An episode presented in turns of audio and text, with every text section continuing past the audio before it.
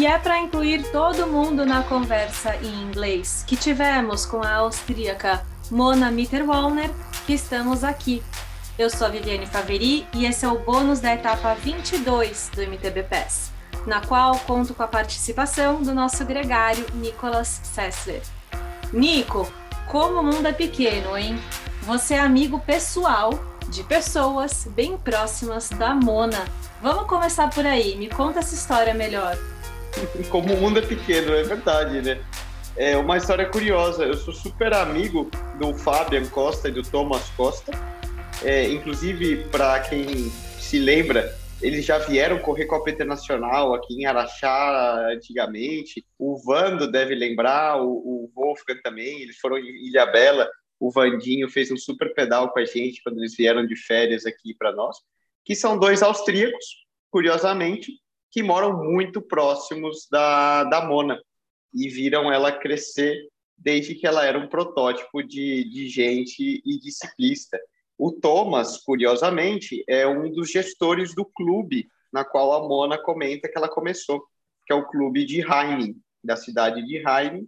E então, por mais curioso que seja, eles, eles participaram ou participam, de, de certa forma, ativamente da, da carreira da Mona. E são também super, super próximos é, da gente aqui e tem um, um, um quesinho de, de Brasil no sangue austríacos deles. Agora, o que eu achei engraçado é que a gente comentou de Heiming, ela falou, não, mas eu não moro em Heiming, eu moro em outra cidade. Eu fico a cinco é. minutos de lá. E a gente é. deu quase risada, assim, né? Porque cinco minutos para um brasileiro é tipo, não, vocês são vizinhos. Meu, é austríaca, né? Por mais que você fale que ela é super astral, dá para ver isso na, na entrevista, né?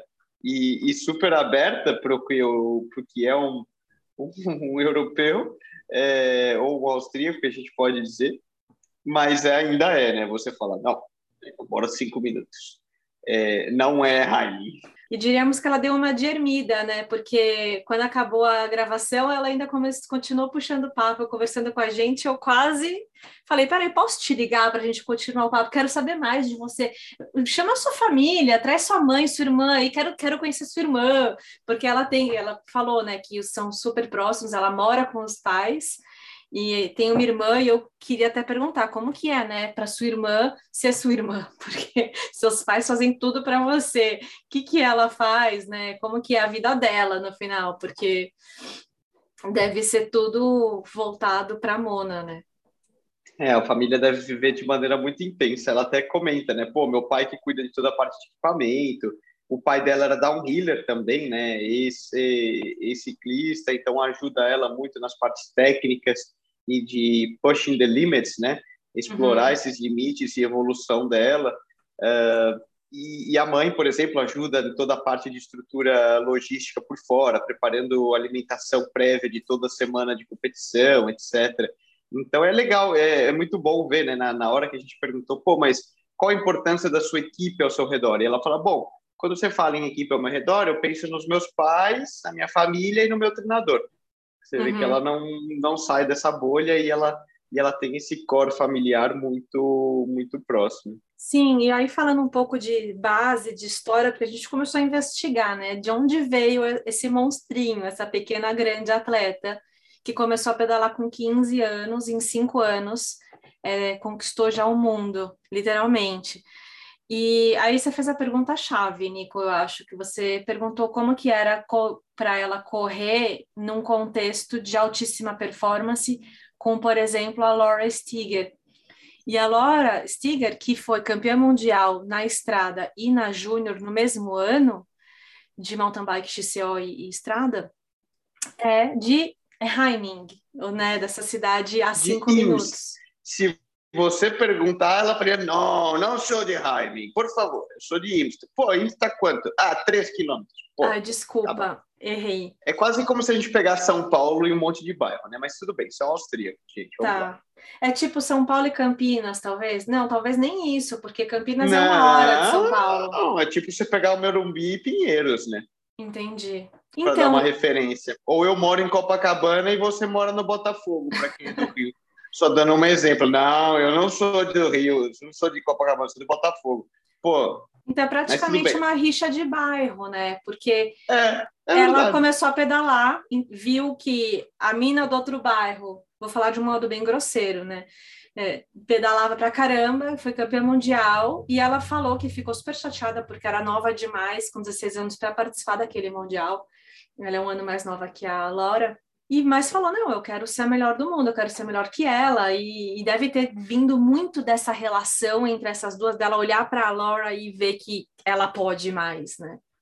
Isso é. foi dando para ela injeção de ânimo. E ela disse que até os 15 anos, até ela focar no mountain bike, ela fazia tudo quanto é tipo de esporte, né? Futebol, me ajuda a lembrar, taekwondo, é, ski mountaineering, né? Que é tipo, mountaineering. caminhar pelas montanhas com os esquis, que dá muita força. Uhum. É, enfim, uma série de esportes. O que é muito bom, ela comenta, né? Que é nesse processo de for... hockey, verdade. E ela é super pequenininha, né? Uhum. Ela é super baixinha. É, e, e, ela falou: oh, para mim, hockey não era, meu corpo não era feito para hockey, mas minha mente ele entendia e eu queria ser a melhor, custe que custasse. Essa uhum. mentalidade de winning at all costs, né? É muito legal. Eu falo, a gente entender a mente por trás de grandes campeões, eles não são somente superdotados geneticamente fisicamente, mas mentalmente. E é, e é um traço que, que eles compartilham entre eles, né? Eu, eu teve uma pergunta mais para frente no programa que eu falei, é, mas você nunca deve ter feito nada de mal na tua vida, né? Você não está acostumada ainda a perder. E ela brincou, é, é, verdade, na escola eu era melhor, depois nos esportes eu sempre fui muito boa, e, e traçando uma correlação com o momento de dificuldade que ela passou, que foi não ser selecionada para os Jogos Olímpicos. Uhum. E o quão uhum. traumático isso foi para ela, né? Sim, total. Esse foi um ponto alto da, da, da conversa, dela abrir isso, porque o mundo do mountain bike estava se questionando como que vai ter uma corrida olímpica e a atleta que tem sido mais forte não está lá. Mas ela não era elite ainda, ela ainda estava na sub-23, primeiro ano de sub-23, e ano olímpico, o que conta mais na maioria dos países é como você foi no ano anterior, não no ano da corrida, porque são os pontos, é a questão de você conquistar a vaga. E ela chegou a ser nominada para a vaga, mas não podia assumir o posto por questões técnicas que estavam fora do controle dela. E ela fala que, sim, ficou muito mal, foi difícil para ela, mas aí eh, acho que está o maior aprendizado, né? O que, que ela fez? Se desconectou das redes sociais, desligou o telefone, saiu de férias com a família e disse que até hoje ela não assistiu a corrida. Não, viu o resultado, mas não, não assistiu, né? É. Eu achei muito legal. Mostra o, a capacidade de virar a página e desapego, né?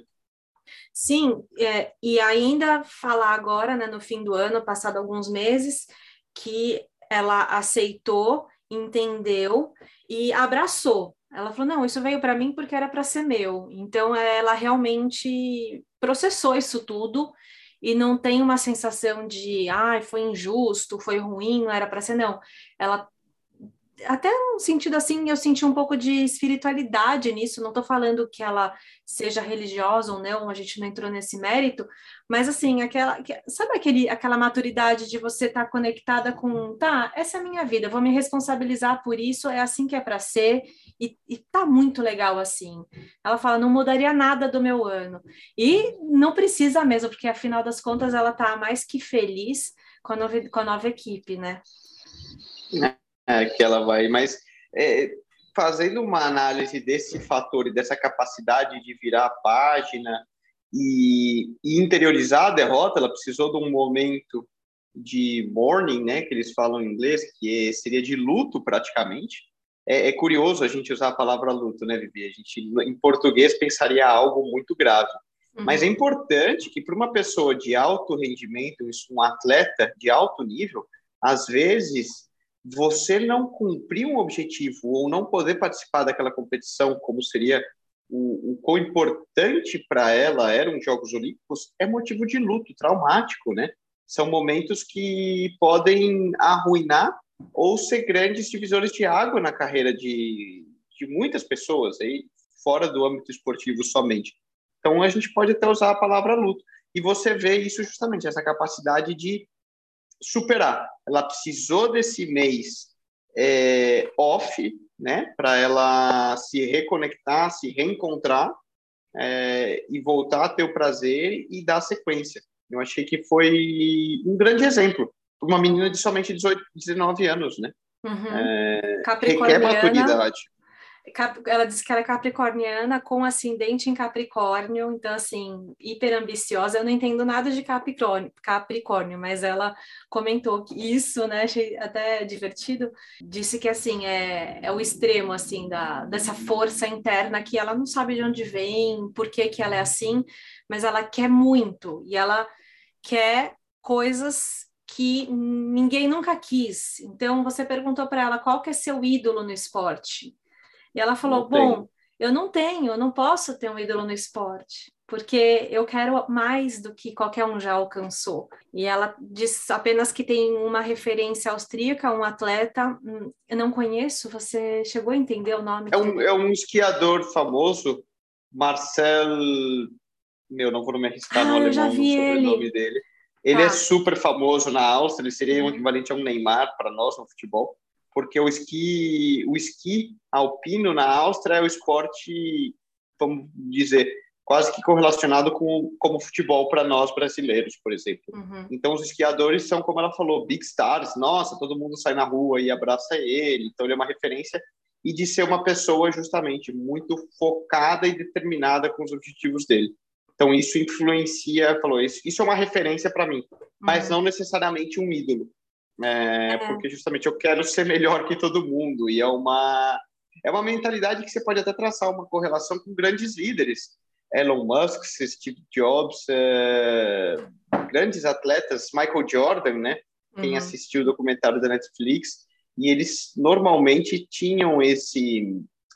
Não, não é arrogância, né? Mas uma vontade de, de ser o melhor, custe o que custar, e de, de romper barreiras. É, vontade muito, muito grande. E é, é, um pouco chocante, assim, até, e de encontrar alguém assim. Eu tô impactada por essa conversa. Eu fiquei ali muito inspirada por tudo que ela falou, pelo jeito dela, porque ela é muito legal, ela é acessível. Então, não é uma pessoa arrogante. Apesar de soar ambicioso, não é arrogante, né?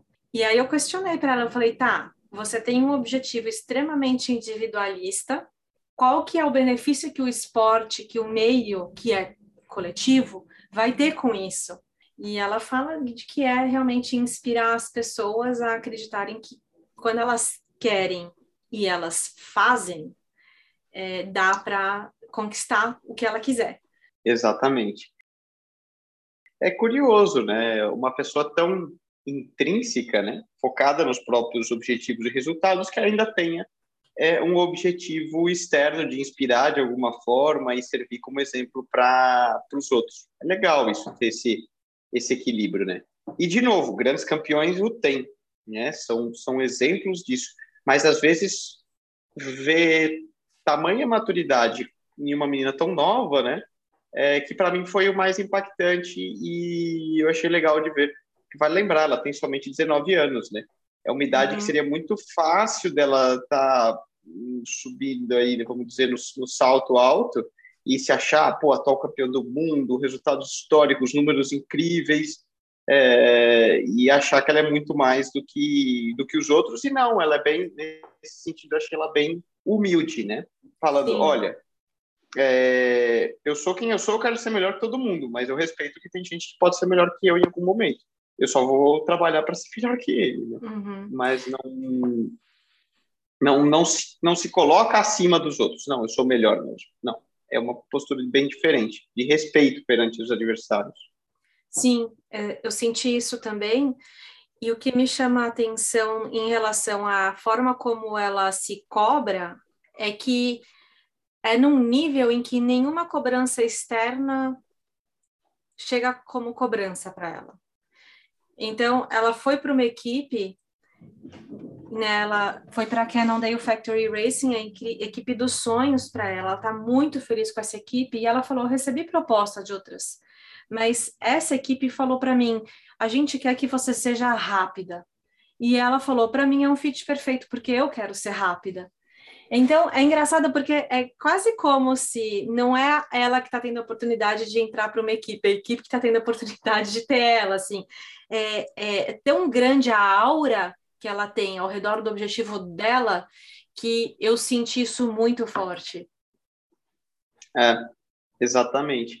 E, mas eu acho, até comentei, e, eu conheço um pouco da, da Cannondale Factory Racing, é, porque eu tive a oportunidade de conversar pouco, hein? De maneira muito breve. Tenho certeza que tem muita gente que conhece de maneira muito mais profunda. Mas do que eu conheci do Phil Dixon, que é o performance manager da equipe, e, e do que eu conheço do, do Henrique e de outras coisas que eu vejo de fora e da maneira deles de trabalharem, eu acho que vai ser um match muito bom entre essa mentalidade ambiciosa e hard worker que ela tem, né, de trabalhar duro e, e buscar performance e melhora, custe o que custar, olhando para si mesmo e para e tendo esse core de pessoas que, que apoiam e acreditam nela, e a maneira da Cannondale Factory Racing trabalhar.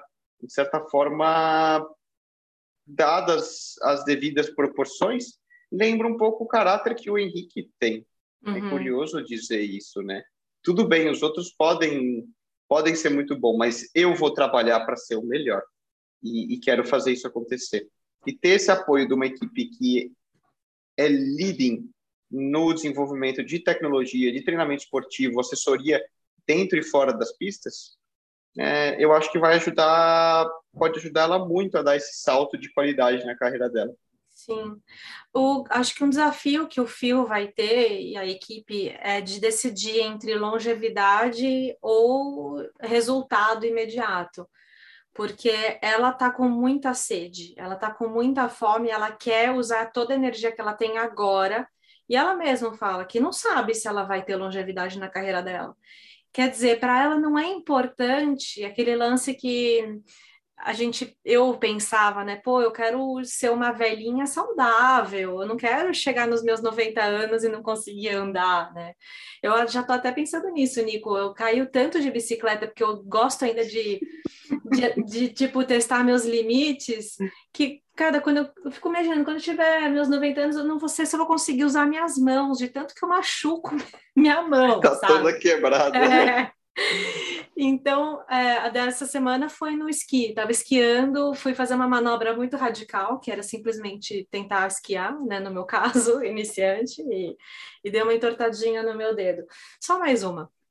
E aí, ela fala que, tipo, não, isso não é tão importante para ela. Ela tá feliz em dar tudo que ela tem, usar tudo que ela tem agora. Então, é, tem até, assim, alguns treinadores, algumas pessoas do, do meio que veem isso com olhos não tão positivos, né? De queimar o atleta muito cedo. E para a equipe isso é ótimo, vão contratar uma menina cheia de fogo querendo usar aquilo. Vamos ver como que vai ser para o Fio lidar, né, como gerente de performance da equipe, lidar com, com a, essa personalidade forte que ninguém vai segurar, né? E falando dessa questão mais da parte fisiológica de treino, né?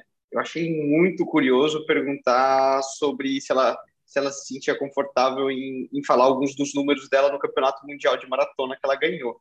E, meu, é, é impressionante, né? Você vê que uma menina de ponta para ganhar um campeonato mundial, os números que ela tem que fazer são incríveis. É, é, falou... Mesmo para mim, um ciclista profissional na estrada. Falou, meu, se Cinco, não estiver muito bem, seis... eu não faço. 5, 6 quilos por watts a prova inteira. Watts por quilo, né? A prova inteira de é, potência é, média.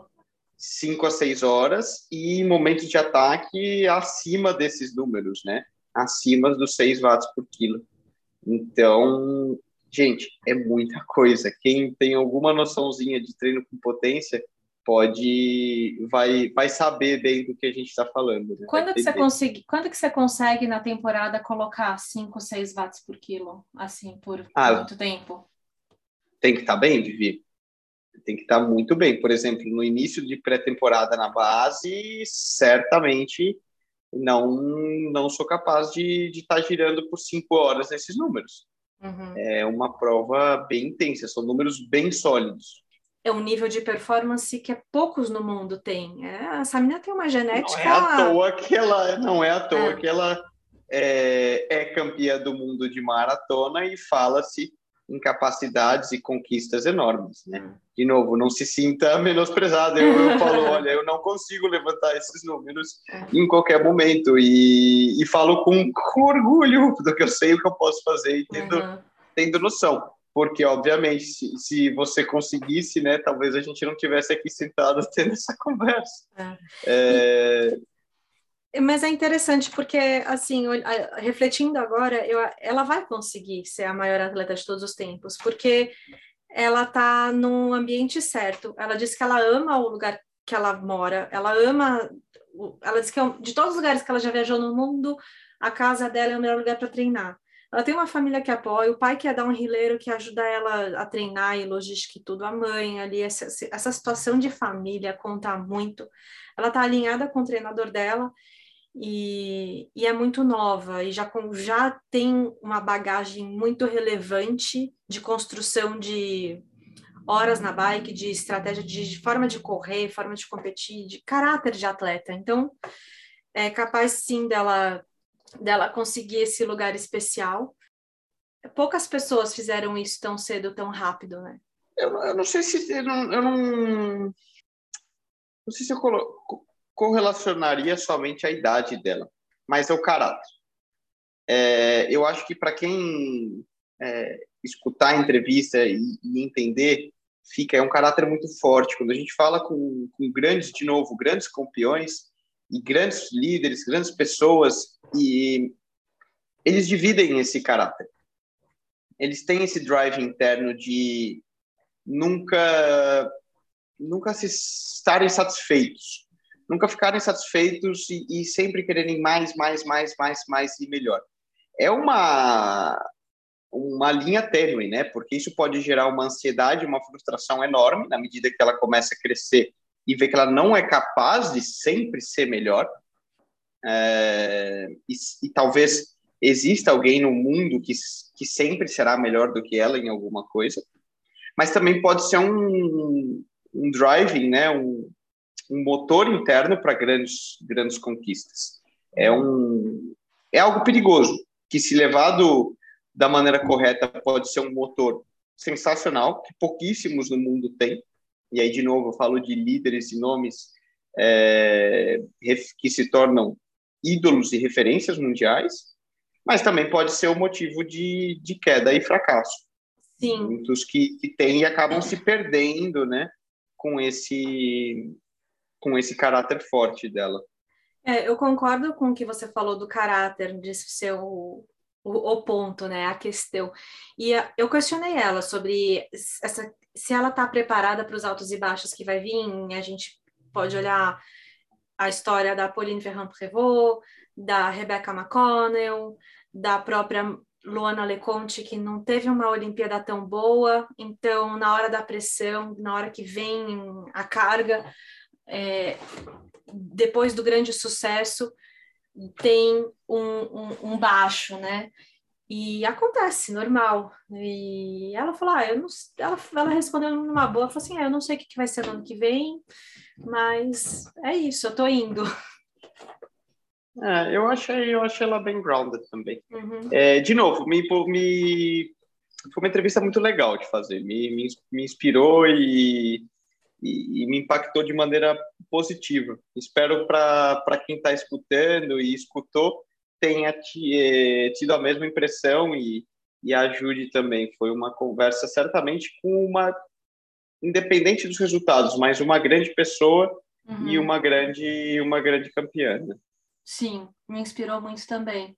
Ano que vem a gente vai ver ela correndo no XCC, que é uma novidade, porque no Sub-23 não tem short track e ela disse que vai precisar adaptar um pouco os treinos, que é largada os primeiros 20 minutos onde ela mais sofre, mas é curioso ouvir isso de uma pessoa que larga e já começa a abrir vantagem na primeira volta, né, em cima de Kate Courtney e Pauline Ferrand-Prévot, que foi o que aconteceu no começo do ano. numa corrida classe 1 na Suíça, em maio. Então, vai ser curioso ver que, que, que, como que vai ser quando alinhar na, na mesma prova todos os nomes. Então, Cata Blanca, é, que também vai correr Elite, a Luana Leconte, Laura Stiger com ela e as veteranas. Nico, acho que é isso. Muito bom, eu acho que sim. Um prazer, Vivi. Mais um programa show de bola. Parabéns pela condução. É sempre um aprendizado e muito legal participar e poder conversar com, com essa galera que, de novo, é, dos Ermidas, dos Henriques, dos Hans, Mona, a sequência é fortíssima e de todo mundo a gente vê que sempre tem algo que a gente pode aprender e são grandes, grandes exemplos, né? É mesmo, mais uma conversa riquíssima com a sua participação, essa sua é, soma aqui no MTB PES. E ó, já reserva na agenda, porque semana que vem a gente tem Christoph Sosser passando por aqui. Eu quero seus pitacos também. Então o ouvinte já vai se habituar com a, com a voz do Nicolas no MTB PES. E outro, outra lenda passando por aqui. Eu tô assim me sentindo o máximo. Mas é isso, a gente fica por aqui hoje. Até a próxima semana. Não esqueça de seguir a gente no Instagram, nas redes sociais, dá um like, compartilha, conta para todo mundo que o MTB PES existe, que é um conteúdo gratuito legal, que a gente precisa do seu apoio para continuar crescendo e trazendo esses conteúdos incríveis. Valeu! Valeu, Vivi. Até o próximo.